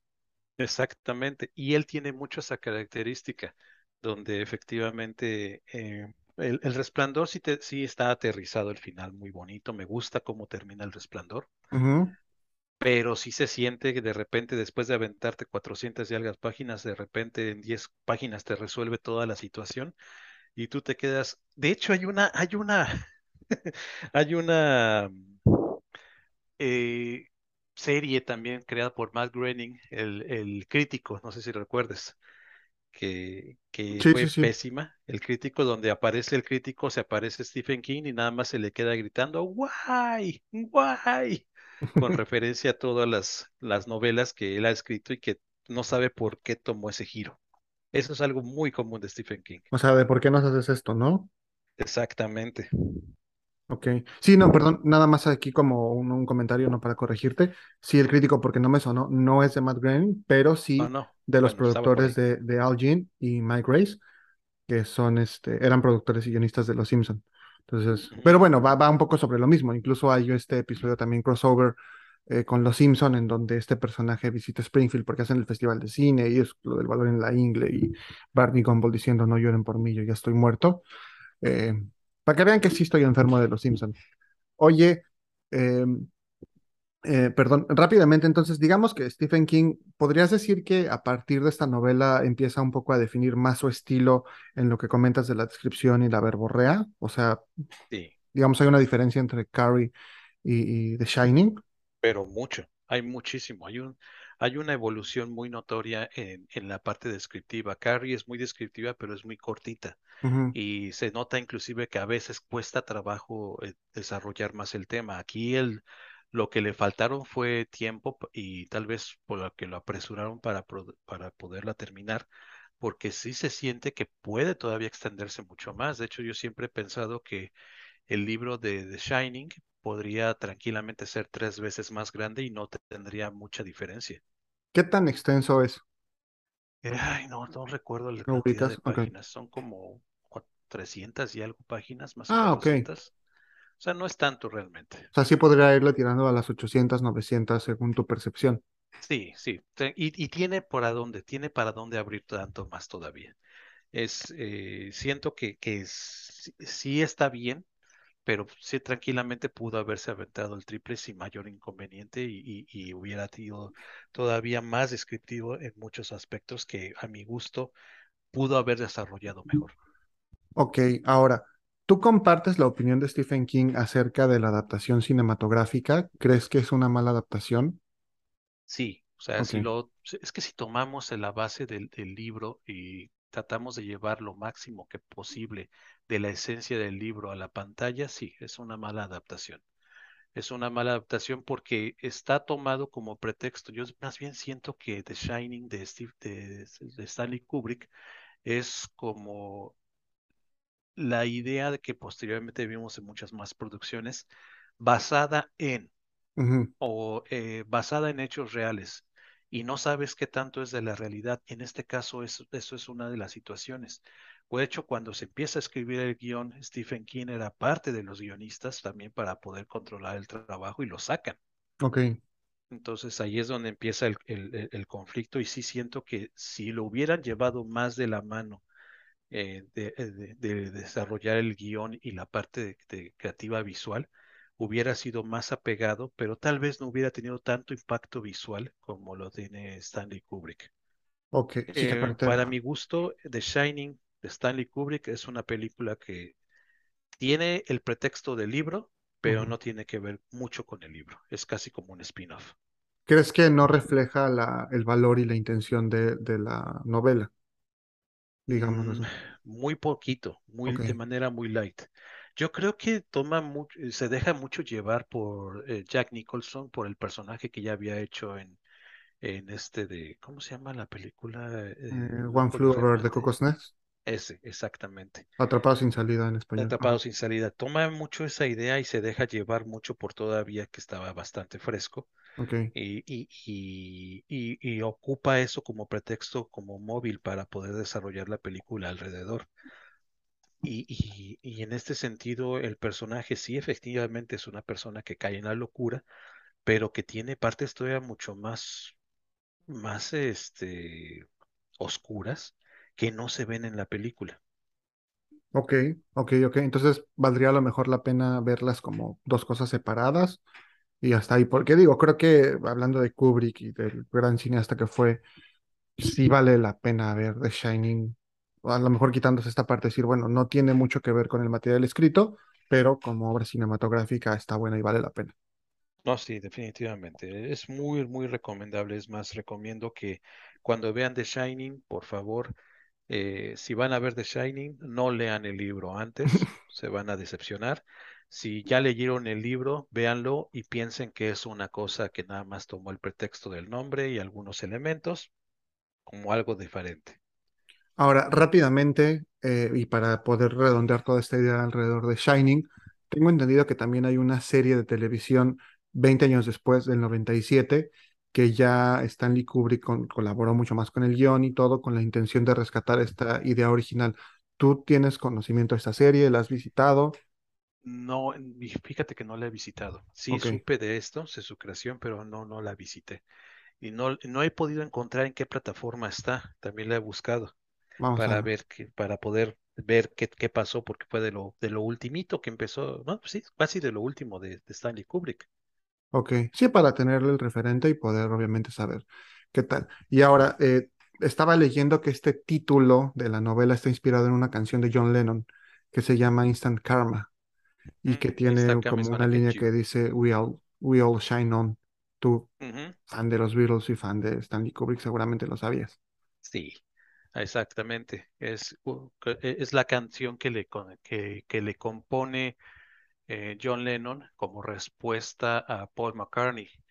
Eh, y, y le dice precisamente Instant Karma is gonna get you y sigue con varias cosas. Y el estribillo es We all shine on like the moon, like the sun. Y, y, y- y esto, esta parte de, bueno, sí, todos podemos brillar. Bueno, ¿y qué es el brillo? Y llevando esta, toda esta idea que traían todavía, y principalmente John Lennon, principal, eh, de, de seamos compartidos, de tengamos una, una conciencia colectiva eventualmente, todos compartamos algo, se le ocurre, ah, bueno, y si pudiera ser algo que pudiéramos manejar todos como comunicarnos sin necesidad de, de, de, de ningún medio físico, simplemente con el pensamiento. Ok, ok, interesante, interesante aportación, interesante planteamiento. ¿Algo que te gustaría agregar acerca de The Shining o ya no seguimos con lo que viene? Lo último que podría agregar de The Shining es Y esto no es spoiler, esto es simplemente para que lo sepan. eh, es la primera de un segundo trabajo que salió muchos años después, Correcto. que se llama Doctor Sueño, Doctor Sleep, eh, que está para mi gusto muy bien lograda. Eh, eh, el libro está muy, muy, pero muy pulido. Te deja claras muchas cosas que te quedaron pendientes en el primer libro de The Shining, pero que yo recomiendo también ampliamente la película Ok, que sí es una película de horror, pero, pero manchado, es, eh, y con Ewan McGregor, correcto. es muy buena. Inclusive él sale cantando ahí. Ok, ya lo habíamos visto en Moulin Rouge también ahí haciendo el ridículo. Sí, pero la verdad es que vale mucho la pena. Ok, 2013, eh, Doctor Sueño, la novela. Y pues también está ahí la película. Probablemente tengamos que comentarla en algún momento también para darle continuidad a este podcast y a esta conversación. Ahora bien, quiero regresar rapidísimo a la canción que escuchamos en un inicio porque creo que no platicamos por qué la, la escuchamos. Eh, Heatwave, ¿por qué esta canción la elegiste para este programa? Heatwave es, es, es parte de la banda sonora de Carrie, precisamente. Es la música que se escucha en, su, en, en- en la fiesta del prom. Ah, perfecto. Entonces, para que la gente pueda hacer este match, porque de pronto es como, güey, ¿y de dónde viene? Ahora ya lo sabemos. En ese sentido, y como pregunta, dentro de toda esta atmósfera que genera Stephen King dentro de los libros, hace también estas referencias quizá a la cultura popular o a ciertas cosas que se veían en, en la época en la que él sitúa sus novelas, por decir, quizá hablando, eh, no sé de, de It, ¿no? En los 50 hace referencia a lo mejor a James Dean o la música que se escuchaba en esos tiempos, o sea, también te genera esa atmósfera como lector. Sí, sí, definitivamente, sí, sí la genera. De hecho, la película no, no, son- no está situada en los 50, sino en los 60, la, la, la película de It. la eh, miniserie. Y la miniserie, bueno, sí, mi, microserie y el libro está situado en los bueno, 60, pero sí te hace muchísima referencia a los iconos de la cultura popular, a las películas de los domingos, eh, la matiné de los domingos, de películas de, de miedo, de películas eh, fantásticas, de la música, de lo que comían, bueno, elementos que te pintan de una manera muy, muy gráfica eh, casi como una fotografía frente a tus ojos sin necesidad de verla cada uno de estos elementos de la cultura popular de este instante. O sea, Stephen King no deja espacio a la imaginación del lector, te dice exactamente lo que tienes tú que ver en tu mente para que no eh, puedas rellenar los huecos con algo que a ti te venga en gana. Lo cual me parece bastante interesante, considerando que hay muchos autores que pues nada más te van ahí como dando una embarrada de lo que están viviendo los personajes o te sitúan dentro de cierta situación en un contexto general, pero no te explican tan a detalle qué es lo que hay a su alrededor. Y bueno, de esa manera creo que pues es un lenguaje incluso, si lo podemos ver así, hasta cinematográfico que te permite visualizar todo lo que está pasando, todo lo que, como dices, quizás estaba en la mente del autor y que tú al momento de leer puedas, eh, pues, posarte dentro de esta situación y ver todo lo que está sucediendo con los personajes, con su entorno y poder entender lo que estás leyendo. Ya que terminamos de Shining y para poder, eh, pues ahora sí que cerrar con este programa especial de, dedicado a Stephen King y a sus obras, vamos, por supuesto, a tocar una de las más notables que se ha adaptado, como ahorita acabas de mencionar ya en dos ocasiones, en una ocasión para una serie de televisión que vimos en los 90, que a muchos nos traumó y de la cual ya platicamos aquí en una emisión anterior, por si quieren revisarla en el especial de Halloween de hace dos años, pero que ahorita vamos a retomar. Y también hace par de años, en 2017 y 2019, una nueva adaptación. Por supuesto, estoy hablando de It, creo que uno de los trabajos igual más notables y reconocidos de este autor, que por ahí en algún momento también tuvimos la oportunidad ya de conversar acerca del mismo tú y yo, me diste algunos datos que yo no conocía y que bueno, agradeceré muchísimo que nos compartas aquí en Toma Uno. ¿Qué nos puedes tú comentar acerca de IT, mi querido Mau? Bueno, híjole, es que It es una, es una novela, no sé cómo decirlo. Eh, es una novela que toca muchos puntos muy incómodos en muchos sentidos. Es una novela partida a la mitad, podrían ser dos libros, de hecho. Creo que eso será la, la- la temati- la temática original de, de, de- de- de It, según esto, pero al final del día lo compila todo en un solo libro. Y es el primer gran libro en extensión eh, como tal que, que desarrolla Stephen King. Ya tenía la idea de construir un universo con muchos de sus personajes que fueron creándose alrededor de sus trabajos. De hecho, La Torre Oscura, como tal, el pistolero, el, tono- tomo número uno de los ocho libros, lo escribe en los ochentas, se publica en los ochentas, no recuerdo ahorita bien la fecha eh, pero él ya tenía esta idea de construir todo ese universo con todas estas entidades que va creando alrededor. Y en este caso, It es el primer gran, gran tomo, son poco más de 1500 páginas. Wow. Eh, o sea, es un librote, yo me acuerdo que, que me, que me compré, era uno de esos de ediciones de bolsillo, que de bolsillo no tenía nada, Sí, porque porque era un, aparte, es- un tabicote gigantesco y lo- me lo acabé, me, me tardé mucho en terminar de leerlo, de hecho. Y es, como dije, es un libro muy incómodo en muchos sentidos, porque narra tanto a estos eh, muchachos, el Club de los Perdedores, desadaptados de los populares, rechazados en la escuela, con características físicas, con problemas de familia, con situaciones que se ventilaban dentro de la como mencionamos en el caso de Carrie, de, de la, de la adolescencia y por consiguiente crueldad de los adolescentes hacia ellos mismos por bullying y por otro tipo de situaciones. Eh, cómo estos se entablan esta familia y esta entidad viene a romper ese aparente equilibrio y luego como 27 años después esta entidad vuelve a aparecer trayendo toda esta serie de desgracias alrededor cuando ellos ya son adultos y tienen que venir a enfrentarlo otra vez. Pero entre ese momento y el momento que posteriormente viven para poderlo entre, en, eh, ¿cómo se dice? Este, enfrentar, vienen una serie de vicisitudes que te reflejan a ti como persona, como en mi caso un niño buleado, o tal vez como alguno de los buleadores o uno de los abusadores, algunos de los que tenían problemas en su casa con su papá, con su mamá, con alguna figura de, de su familia que era eh, un abusador también de ellos a su vez en algún momento, eh, o personas que no podían encajar en ningún círculo. Te identifica mucho, te refleja mucho uh, de tu personalidad y también ya como adulto, cuando ya cambiaste, cuando te adaptaste a la situación, cuando creíste que habías dejado todo atrás, de repente este llega y te lo azota en la cara diciendo, eh, aquí estoy otra vez, ¿qué vas a hacer con esto? Pero aparte también toca esa parte incómoda de la sexualidad, definitivamente.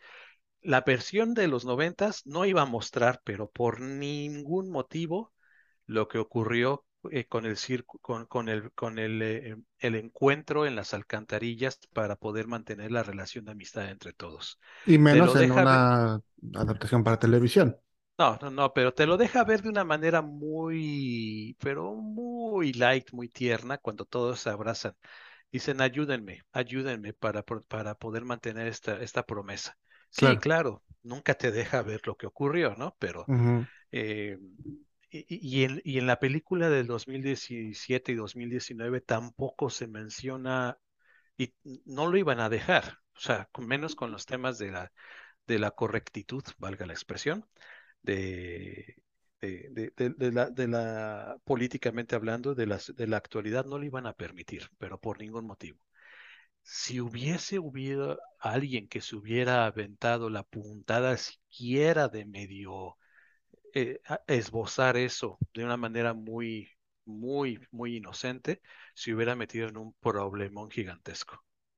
Sí, sí, creo que aparte es, mm, como dices, incómodo de, de ver. O sea, mucha gente se preguntaba en esta última adaptación si se iban a tocar esos. Se toma- se tocan algunos, por cierto, eh, quizá no de manera todavía tan abierta, pero ya hacen mucha referencia. Pero sí, en este caso, ese eh, asunto en particular que tampoco mencionaremos para quien no ha leído la novela y que no generemos ese spoiler, creo que sí eh, es algo que se preguntaba todo el mundo, ¿va a pasar o no va a pasar? Y al final no pasó. Creo que tampoco lo insinúan tanto, aunque sí hay una escena al final, cuando justamente también buscan mantener esta, esta amistad, esta unión, pero pues sí, efectivamente, o sea, en este libro se tocan temas de homosexualidad, eh, no sé si también de drogas, por ejemplo, pero cosas que, que sobre todo a la sociedad estadounidense creo yo que le escalan mucho porque tienden a tener como esta eh, actitud persinada frente a muchos aspectos de la vida y que de pronto les, les suele resultar muy incómodo, sobre todo a los más conservadores. Mm. Yo, yo creo que lo refleja muy bien este libro, lo condensa de una manera muy interesante. Ves el antes de la, de la Oye, lo condensa en mil y tantas páginas, no creo. Sí lo condensa bien, digo, yo, yo- y, y créeme que yo sentí que podía todavía extenderse, tal vez no al doble, pero sí una cantidad, unas 500 páginas más, pero sí hubiera sido brutal leerte, Qué fuerte. pues, leerte más de- bueno, si te lees los ocho libros de La Torre Oscura, sí son en conjunto poco más de cinco mil páginas. Wow. tranquilamente, pero, eh, pero vamos, vas cambiando de escenarios y vas cambiando de, de pastas y demás, y en este caso es un solo libro que te lo acabas de verdad, mm, por más que quieras cuidarlo, no puedes terminar de cuidarlo porque tienes que sentirlo, bueno, para mí que todavía soy un poco romántico en ese sentido de tener el libro de papel, de, de acabártelo y de dejarlo totalmente deshecho. Eh, eh, eh, en el caso de, de- de este libro, condensa muy bien la primera parte, la, la idea de la, de la, pues sí, del, de la cultura eh, del este de Estados Unidos, no del centro, sino ni del oeste, sino del este de Estados Unidos en los típicos veranos. Ahora me tocó en este año vivir mi primer verano acá en Estados Unidos y sí, era imposible no encontrar referencias que, que, que fueran exactamente, tal vez con la diferencia de los años, colores y tecnologías y, y- y modas de, de- de vestir, pero veías exactamente lo que te narraba en el libro de, de- de eso, en la primera parte. Cómo sucede dentro del verano, cómo se comporta la gente, cómo ves a los muchachos eh, haciendo sus sus vidas cotidianas, echando desmadre, cómo, cómo- ves todo eso, en pocas palabras y lo retrata muy bien, tal vez de una manera bastante, eh, de- bastante conservadora y, y bastante ligera en la la, la primera parte de, de la serie de televisión. Magistralmente, el payaso malévolo Tim, Tim Curry, que es increíble en su actuación, no ganó un Oscar y ni siquiera yo creo que iba a ganar una, una frambuesa dorada pero definitivamente es el que nos dejó y nos regaló ese terror del payaso que se acerca con su globito, te saluda y de repente sale con la boca llena de colmillos y ojos amarillos. Es más, me acuerdo que yo te regalé una playera con la cara de eso. Sí, por supuesto, ya lo mencionaste, qué, qué bueno. Sí, me la regalaste porque mi hermana, tu esposa, este, le asustaba, entonces me la terminé quedando yo y la usé mucho tiempo. Este, ya después obviamente terminó por acabarse, pero sí, sí, sí, sí, por supuesto. Bonito recuerdo también. Y esto, y, y este lo han trasladado, esta idea del payaso, eh, a diferentes momentos. Ahora también aquí en Estados Unidos la cultura del payaso está muy acercada a toda esta parte, no de, necesariamente de inocencia, pero sí de diversión. Y la idea de Pennywise como el reducto de la diversión para los niños y para la familia, y de repente algo tan puro como podría ser el payaso eh, Pennywise, que centavito que se acerca y regala globos y le arranca un brazo eh, o se lo termina comiendo, se lo lleva a su, a su cueva en la alcantarilla para comérselo después. O sea, es, es, es, es algo que, que trastoca todos los sentidos. Ya habíamos visto anteriormente en la pantalla y en otros lados la idea de los payasos asesinos. Inclusive hay una película muy mala del 85, el 87, que es la de los Space Clowns. eh, también, eh, Killer Clowns, perdón, los Killer Clowns del espacio. Eh, y, él, y, y esta adaptación cinematográfica se queda pero cortísima en todos los sentidos del color que tiene la, la, la novela. La novela tiene muchísimos momentos muy desconcertantes, de verdad, de horror. Eh, llega momentos en los cuales quieres gritar, como dije yo al inicio de, refiriéndome a la historia interminable, esa escena donde avienta el libro. Yo llegaron momentos en los cuales yo sí quise aventar el libro por allá porque ya no quería leer, pero finalmente dices, híjole, ¿y qué va a pasar? Entonces lo retomas y sigues sufriendo, pero te encanta y hasta que lo terminas. Y para mí, cuando terminé el libro, sí me dejó nuevamente con esta situación de avanzas nueve pasos y esperando dar el décimo paso para poder creer que vaya a haber un 12, un, un 11, 12 o 13 y de repente del 9 al 10 te resuelve todo y ya no pasas del paso 10. O sea que sí sucede eso, es una conclusión atropellada. Es una conclusión atropellada, es una conclusión precipitada, es una conclusión que te deja ese sabor de decir, bueno, me leí 1400 páginas para que me salgas con esto. Ok. No, no, entonces, pero disfrutas, al final del día lo disfrutas también. Yo a veces lo pienso, ¿para qué continuar con tanta tortura? Eh, porque al final del día lo es. ¿Para qué continuar con tanta tortura cuando en la realidad, y volvemos otra vez a esas, a esas analogías, en la realidad, cuando tienes un accidente, todo el momento, digo, no se lo deseo a nadie, pero por ejemplo, un accidente, pongamos algo sencillo, que te caíste de una escalera no muy alta. Entonces te torciste el brazo, no te lo fracturaste, pero del momento en el cual te lo torciste al momento en el cual te ponen eh, la férula y para que ya te deje de doler, te dan el analgésico, pasa mucho tiempo, pero nada más en cuanto empieza a hacer efecto el analgésico, ¡pum! Mágicamente todo se resuelve. Y es- toma esa analogía, te hace sufrir de verdad durante todo este tiempo, un tanto por la descripción, otro tanto por las escenas tan gráficas de horror, otro tanto por, por eh, hacerte sentir angustia propia, que, te- que, que tú la sientas en ti, en ti mismo, porque te reflejas en algo. Y como el analgésico nada más te lo dan, hace efecto y pum, te resuelve todo. Y ya estás tranquilo, normal, ya pasó todo. Ok, ok. Ah, Una reseña súper rápida, sin spoilers, sin detalles, de qué va eso la novela. O sea, supongo que mucha gente ya habrá visto la película noventera o habrá visto la película de, de hace tres o cuatro años, pero el libro, ¿de qué va rápido? El libro narra la historia de este grupo de, de amigos, el Club de los Perdedores, y una serie de asesinatos que empiezan a ocurrir de manera muy sádica y salvaje en la, en, en la ciudad de Derry, en Maine. Eh, el- la policía que no saben y los chavitos que empiezan a tener una serie de, de- del Club de los Perdedores que empiezan a tener una serie de encuentros con una entidad sobrenatural que los hace ver cosas de ellos mismos que no quieren saber, que no quieren conocer, se refleja sus propios miedos y poco a poco van enlazando entre ellos mismos estas cuestiones hasta que se dan cuenta que es una entidad que se hace pasar por un payaso llamado Pennywise, pero que tiene poderes sobrenaturales y lo que busca es llevarse a estos niños, precisamente, eh, y adolescentes, llevárselos a su refugio que está en las alcantarillas de la ciudad de, de- de Derry. Ok. Eh, ya, para, para no ir más al, al spoiler, esto es en una primera parte y la segunda parte es 27 años después porque es un ciclo. Esta entidad aparece cada 27 años y hace lo mismo. Entonces, 27 años después, ellos eh, empiezan a suceder los mismos acontecimientos y solamente uno de los que se quedaron en la ciudad como, guari, como guardián, a la espera de que volviera a aparecer y deseando que no apareciera, es el que les da el aviso a todos que tienen que regresar para acabar con él. Definitivamente. Ujú.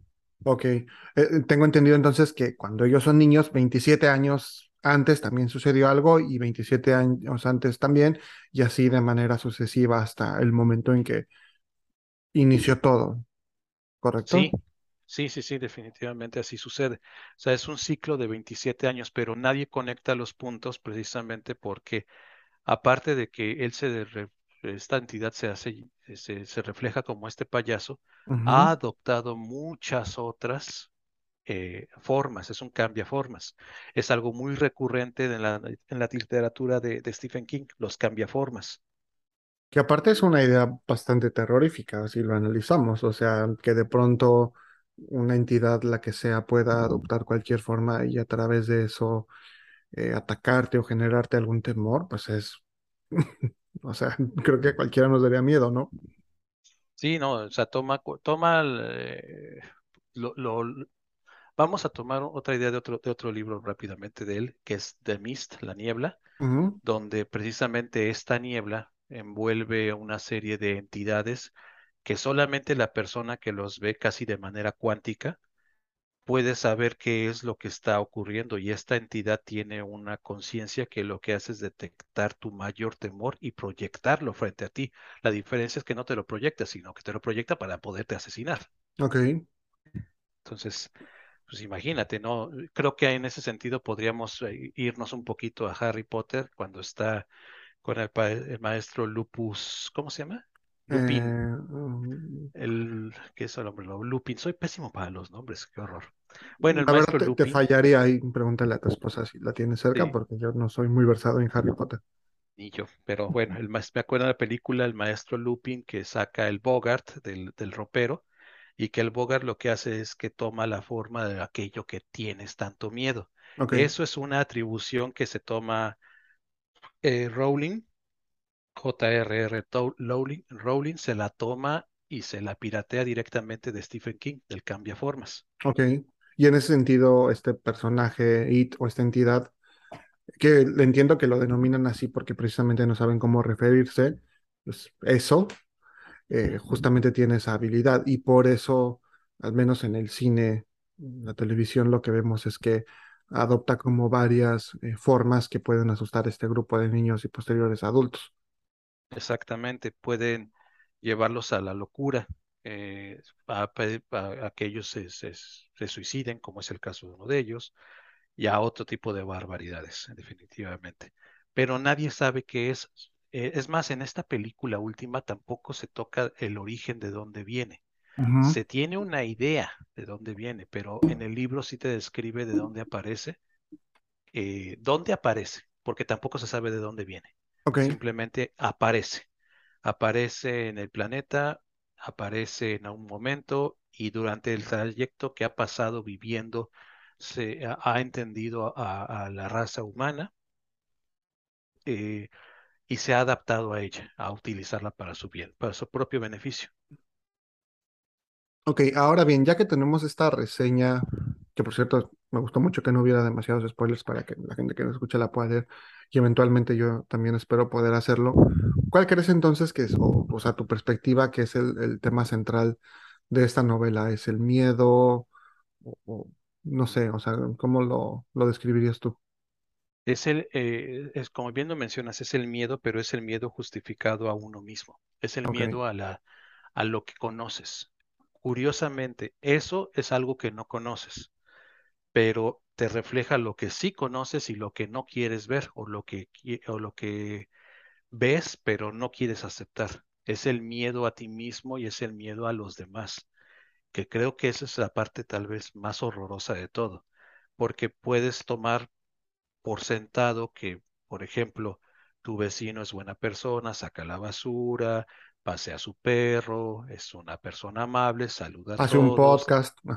hace un podcast, algo así, y por adentro no sabes realmente qué tan terrible puede ser, tal vez es un abusador, posiblemente un pedófilo, posiblemente sea un asesino serial, y, y, y eso es la parte que explota, que, que el miedo es a lo que conoces, no a lo que no conoces, contrario a la naturaleza animal en general, incluyendo al humano, que el, el, miedo se desarrolla de lo desconocido, acá es a la inversa, aquí es el miedo se desarrolla de lo que conoces y lo que no quieres ver. Claro, claro. Y justo de ahí viene que estos niños tengan que enfrentarse a esos miedos y poder Exacto. vencerlos. Ahora bien, hablando en... Perdón.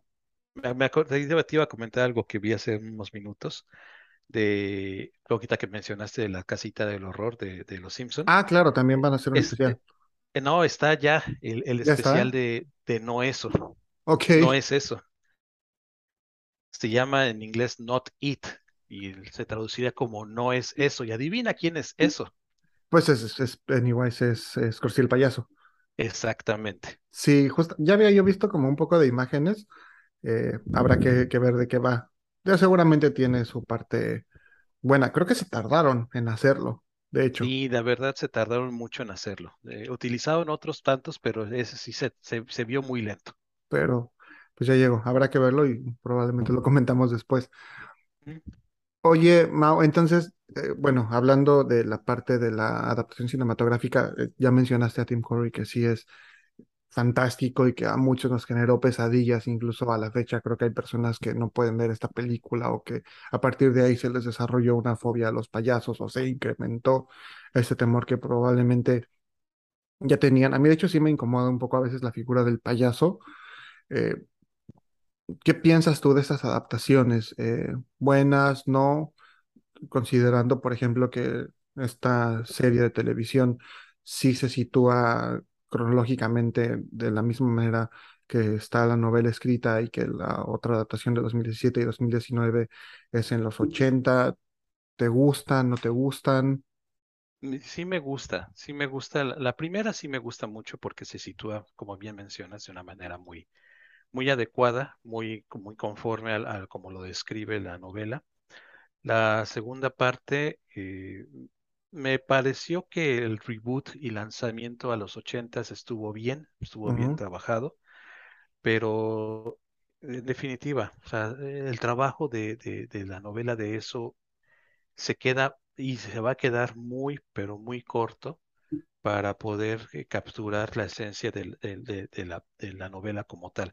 Sería un crimen, y eso sí lo digo, que alguien lo hiciera, porque definitivamente toca partes, partes muy fuertes que no, no, no se recomienda que, que, que, que nadie ni siquiera por ahí le entre, pero que también de alguna manera te dejan ver esta parte de, de, de, de ese miedo que mencionaba y cómo lo pueden trabajar para poder eh, lograr objetivos y utilizarlo como una herramienta que al final del día es lo que también te deja esta novela, que el miedo también puede ser una herramienta para poder alcanzar eh, eh, objetivos.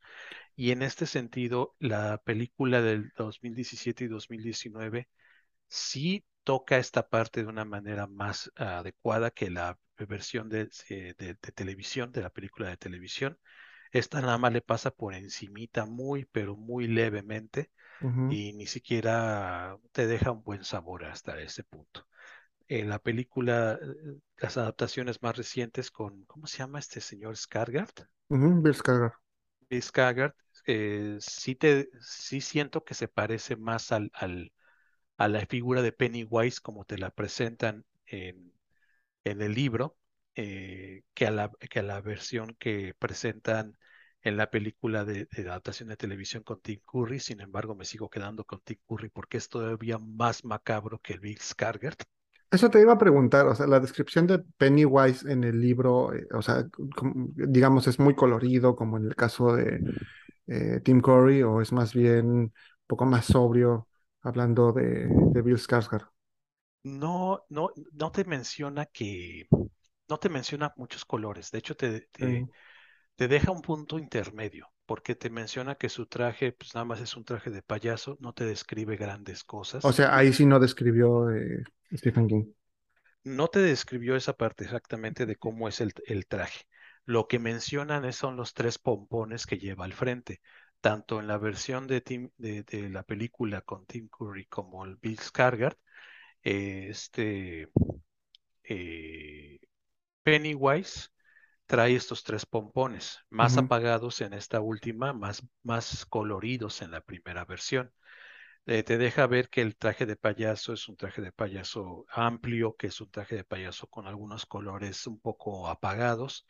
No te menciona si tiene pelo rojo o tiene pelo verde o naranja, no te dice nunca ese- esa parte, precisamente por, eh, y es como una excepción a toda su regla de ser tan descriptivo.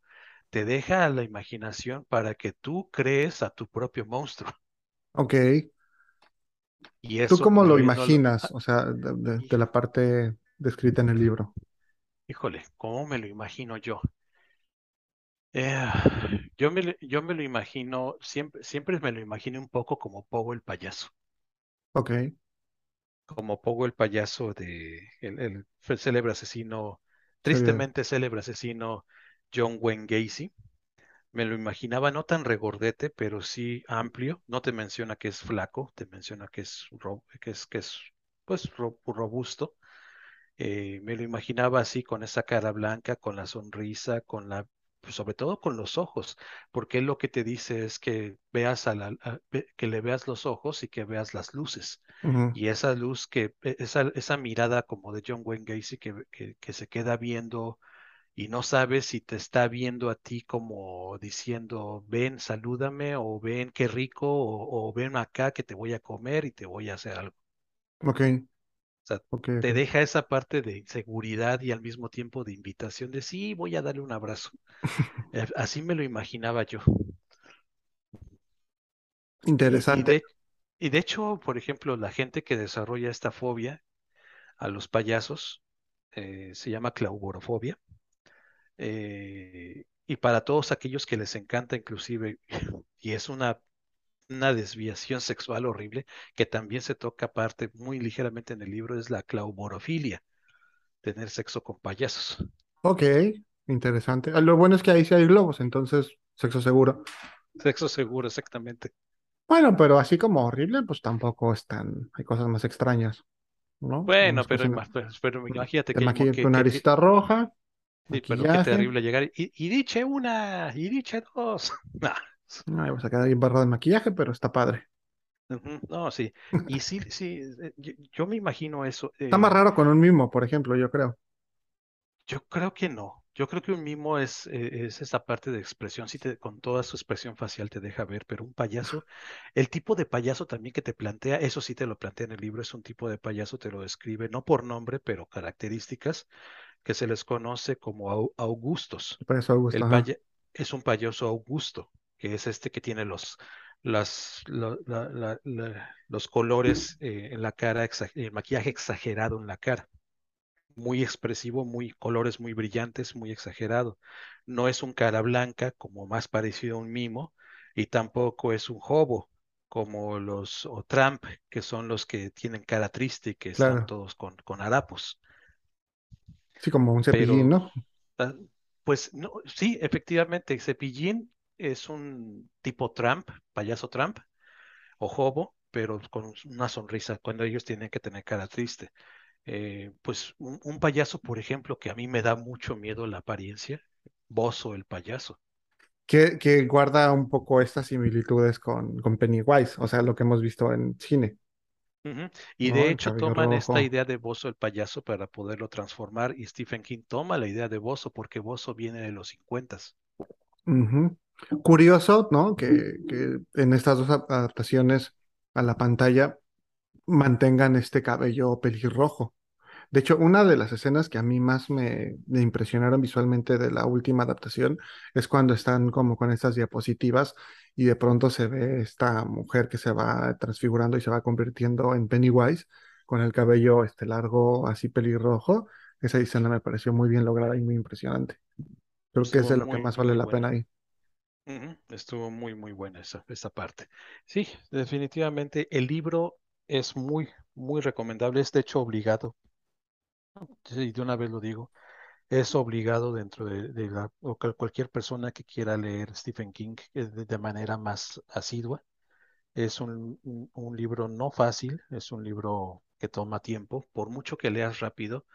Cuando muy rápido, eh, te tomará tres semanas. Ok. Así, ya estamos yéndonos así rápido. Si no, como en mi caso, que no leo precisamente muy rápido, me, me, me tomó aproximadamente mes y medio, casi dos meses en poderlo terminar.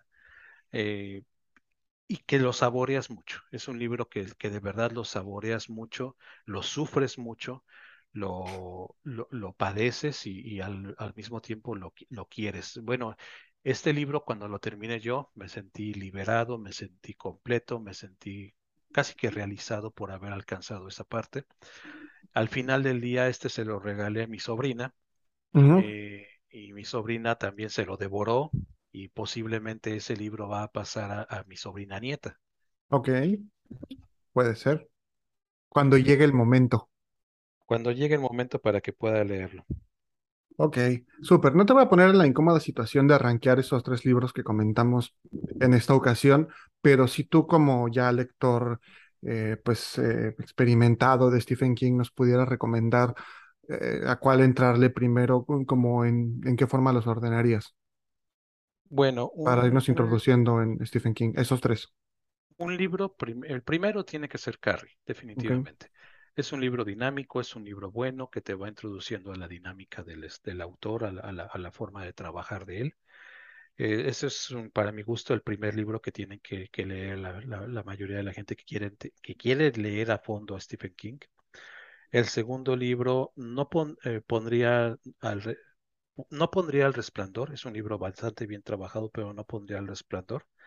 Eh, pondría más bien un cuento que es un poco más sencillo de poder entender, se llama The Body, el cual se tomó para poder crear la película de Stand By Me Correcto. eh, de los ochentas. Es un, es un cuento de horror también, pero está, está muy dinámico, eh, desde también de sus primeros trabajos, muy bueno.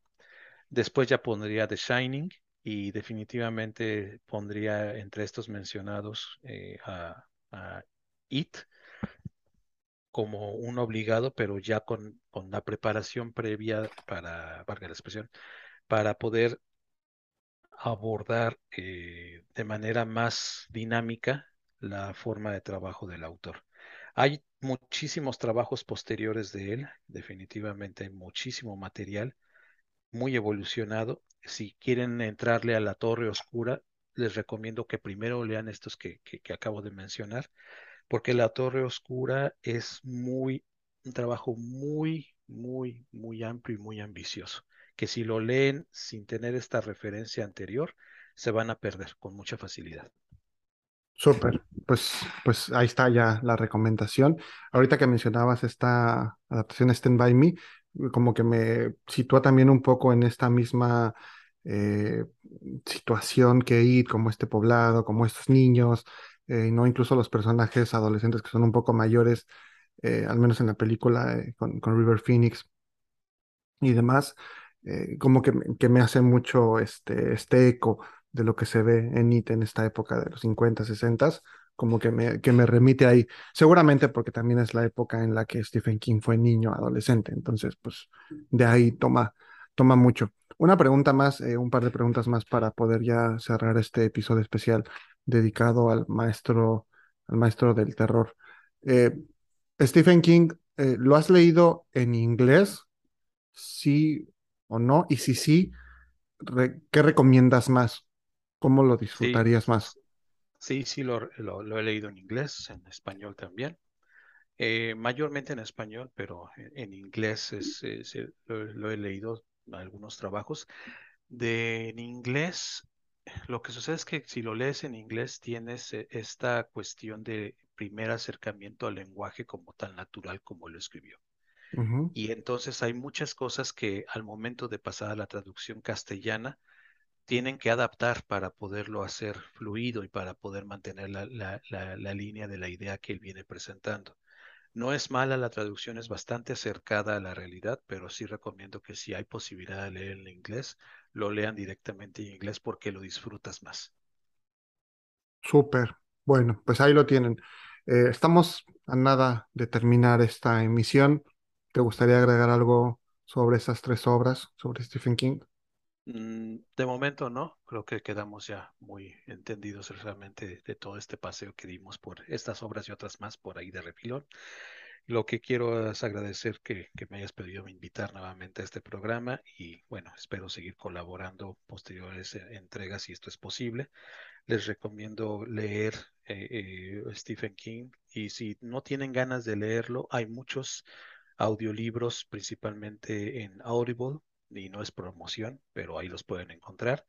Y también en, YouTube los pueden descargar gratuitos, son bastante buenos, tanto en inglés como en español. Algo y algunos inclusive que están leídos por él, eh, bueno, que están trabajados por el mismo autor de sus obras.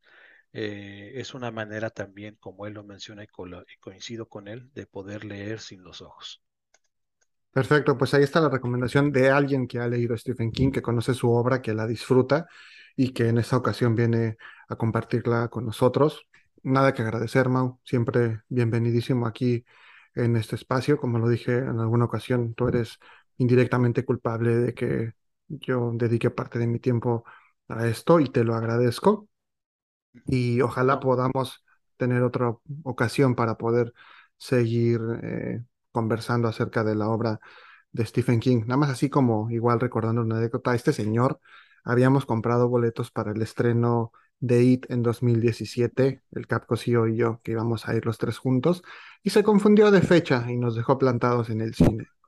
ah, pero no podías guardártela.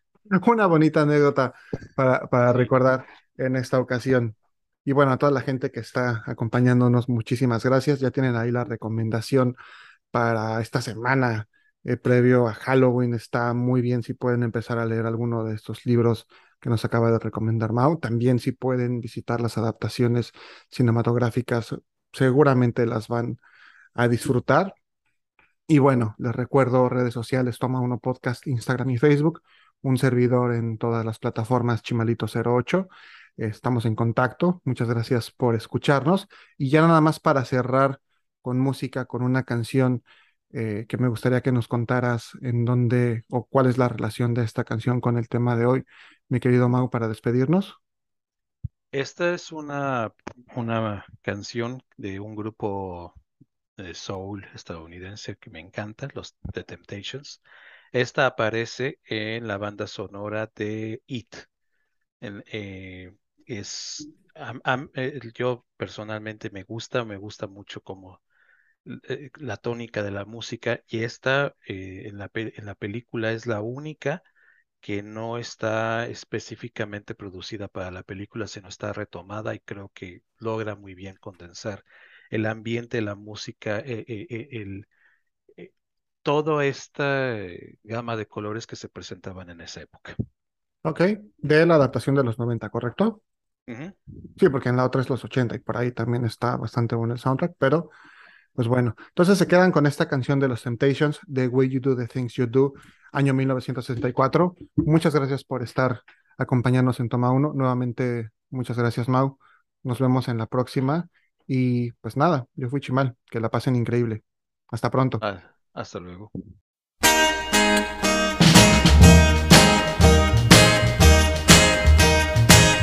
You got a smile